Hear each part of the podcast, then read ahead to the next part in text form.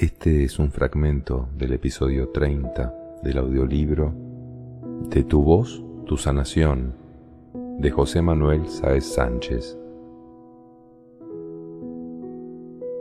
Os cuento una experiencia surgida en una sesión práctica. Durante el canto me ha llegado la visión de mi madre, de una forma muy especial y diferente a como normalmente la visualizo la sentí como un ser humano dentro de su situación, cómo asimila y acoge a otro ser que viene a la Tierra desde prácticamente un estado de inconsciencia, de prácticamente no saber nada, de tener una mente tan reducida y tan normal, con apenas unos soportes existenciales que le ayuden a comprender y saber quién es, desde una precariedad existencial tan grande y unas carencias tan importantes. Como a pesar de eso lo lleva con el máximo de sus posibilidades, dándose de sí totalmente y criando a esa criatura, amparándole en todos los sentidos, sin apenas tener para ampararse a sí misma, sin apoyos ni ayudas, desde la debilidad y la falta de autoestima pude percibir en un instante lo mucho que como hijos demandamos a la madre. Que me dé amor puro y consciente. Mientras cantaba he podido percibir su vida, su estado de conciencia, y no he podido por menos que darle las gracias, porque me ha permitido estar aquí en este momento, compartiendo estas cosas con vosotros me ha surgido una compasión inmensa hacia mi propia madre, cuando he comprendido profundamente los parámetros en los que ha vivido, cuando antes le reprochaba todo, haciéndola responsable de todo cuanto pasó.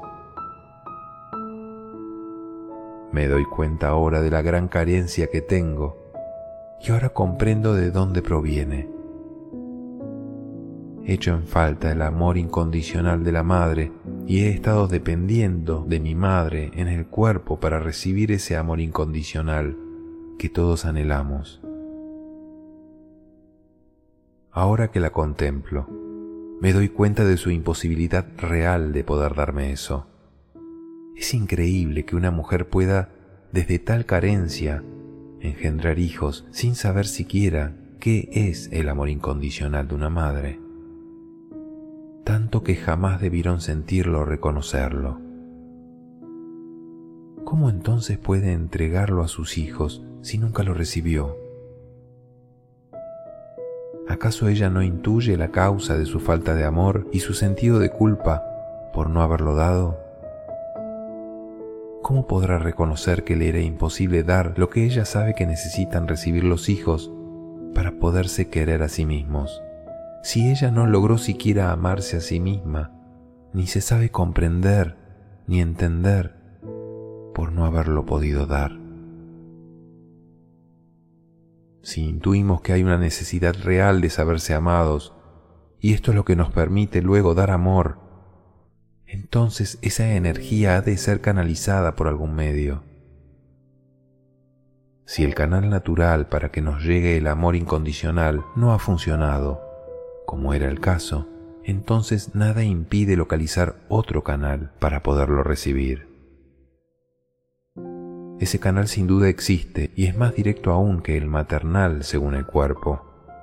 Se trata de lo que podríamos llamar la Madre Universal, que aporta el amor incondicional a todo lo creado. Esta Madre Universal canaliza a través de las madres ese amor que nutre en el amor a uno mismo, a cada hijo que nace. Si esto no ha ocurrido en mí, puedo recibirlo directamente de la Gran Madre y nutrirme por completo hasta saciarme. Una vez saciado, desaparece mi rol de hijo demandante y puedo adoptar la acción de nutrir a los demás. Precisamente saber que podemos recibir sin límite de quien realmente puede darnos, nos hace igualmente ilimitados para nutrirnos primeramente y nutrir al mundo. ¿Qué menos que a nuestra propia madre, dándole ese amor que nos faltó a nosotros, que sin duda le faltó a ella primero? De esta forma, podemos abrirnos a una nueva vida.